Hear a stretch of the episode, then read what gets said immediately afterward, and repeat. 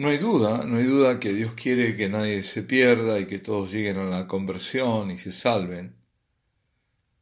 Y esto es lo que dice además en la segunda carta San Pedro.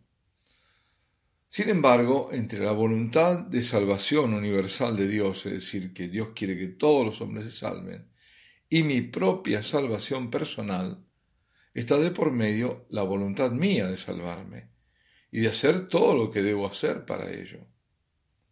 Porque Dios quiere que todos se salven. Y porque quiere que todos se salven es que envió al, el Padre al Hijo. Y el Hijo se entregó a la muerte para nuestro rescate de la otra muerte, la eterna, que sería la separación definitiva de Dios, a la que estábamos condenados. Nadie puede satisfacer la justicia divina como para pagar el rescate de su salvación. Solo, solo la santidad misma de Dios en el Hijo podía hacerlo. Y por eso Jesucristo se entregó voluntariamente a la muerte, haciéndose el mismo pecado.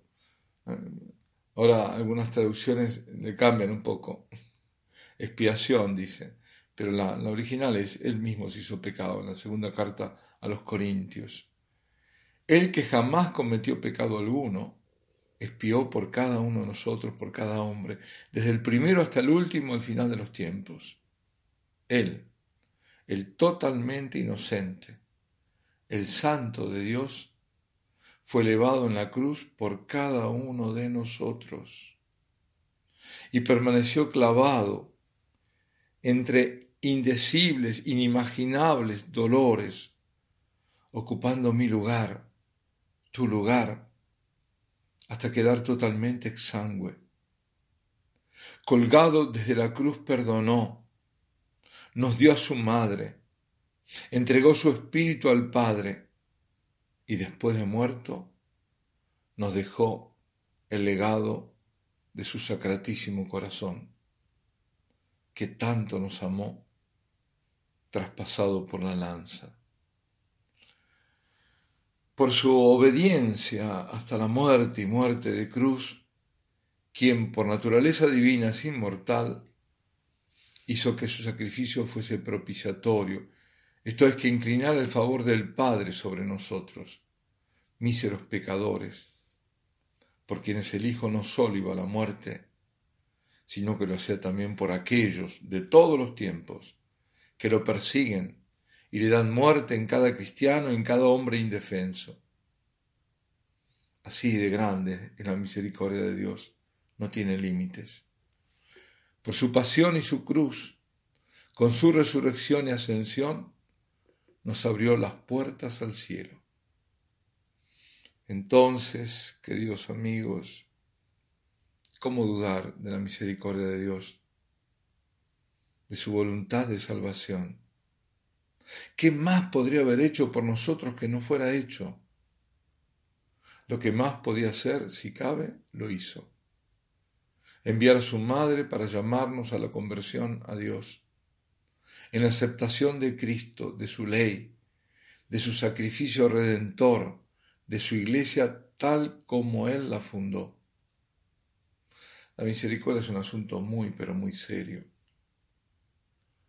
tan serio que nos hacemos acreedores a ella porque al Hijo le costó la vida humana que para darla había asumido. No es posible menoscabarla a esta misericordia, ni tampoco dilapidarla o rebajarla a una baratija, porque, total, la misericordia es gratis y siempre Dios la da. Eso es terrible. Eso es como tomarle el pelo a Dios. Y eso es gravísimo. San Clemente Romano, en su carta a los Corintios, los exhortaba así. Decía, tengamos los ojos fijos en la sangre de Cristo y comprendamos cuán preciosa es a su Padre, porque habiendo sido derramada para nuestra salvación, ha conseguido para el mundo entero la gracia del arrepentimiento. Sí, sí, sí, Es por la gracia del arrepentimiento asumido que se alcanza la gracia de la misericordia. La misericordia no es algo merecido sin más, de lo cual se tiene automáticamente derecho. Estamos muy acostumbrados a estas especies de derechos automáticos, sino que es un don inmerecido que nos concede Dios ante nuestro arrepentimiento, nuestro pedido de perdón y deseo de no volver a cometer ese mal. Por eso, al don de la misericordia sigue el agradecimiento del pecador. La misericordia de Dios está unida a su otro atributo, que emana de su santidad, la justicia. Dios es totalmente santo y por lo tanto es justo. Sin justicia carecería la misericordia de sentido. Dios es justo y misericordioso, y es misericordioso porque es justo. En la cruz de Jesucristo se encuentran todo el peso de la justicia de Dios con el abismo de su misericordia. Si alguien pecó, dice San Juan, tenemos un abogado, Jesucristo él es la propiciación por nuestros pecados. Y no solo por los nuestros, sino también por los de todo el mundo.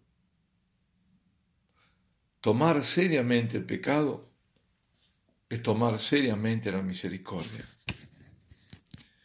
Por lo contrario, banalizar el mal cometido es despreciar el perdón y la gracia de Dios.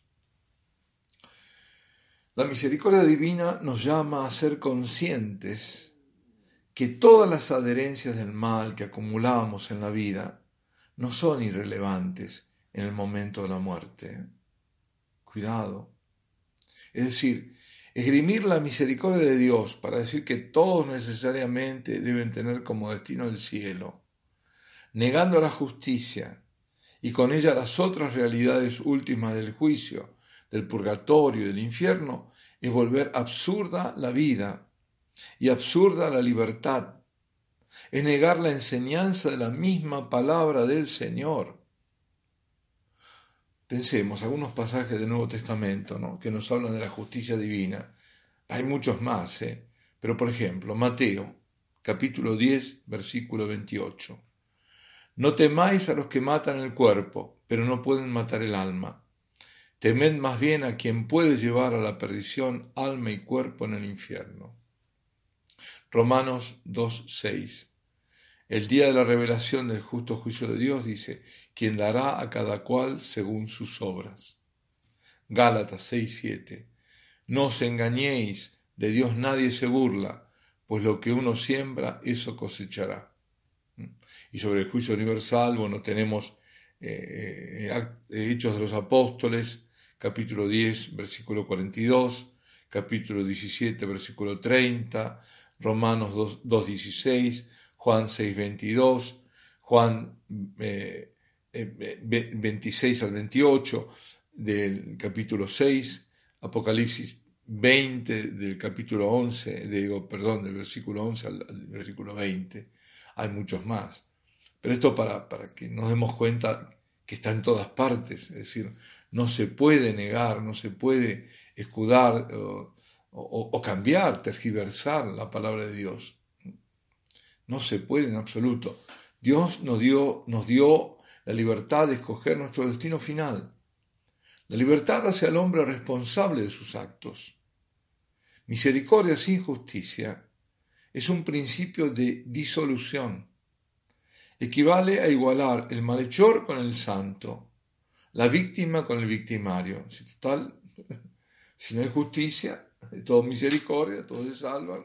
Lo mismo da una haber matado que, que, lo maten a uno, ¿no? El perdón de Dios está siempre disponible y espera solo nuestro arrepentimiento, nuestra decisión de cambiar de vida. Si no me arrepiento del mal que cometí, no puedo buscar su perdón. En ese caso, ¿cómo es posible que Dios me perdone? ¿Cómo es posible que me escude en su misericordia para seguir haciendo lo que está mal a los ojos del Señor? Dios conoce nuestra miseria y por eso nos ofrece siempre su misericordia. Pero si nos, si nos negamos a reconocer nuestra miseria, pues bien, es muy simple, no alcanzaremos su misericordia. Es decir, aquí no, no, no podemos darle vuelta a la cosa y engañarnos, porque en el fondo a Dios no vamos a engañarnos, estamos engañando a nosotros mismos. Y ese engaño en el fondo es un engaño trágico. ¿no? Bueno, aquí nos detenemos, vamos a seguir con, este, con estos temas de la misericordia y el perdón. Alabado sea Jesucristo, sea por siempre bendito y alabado.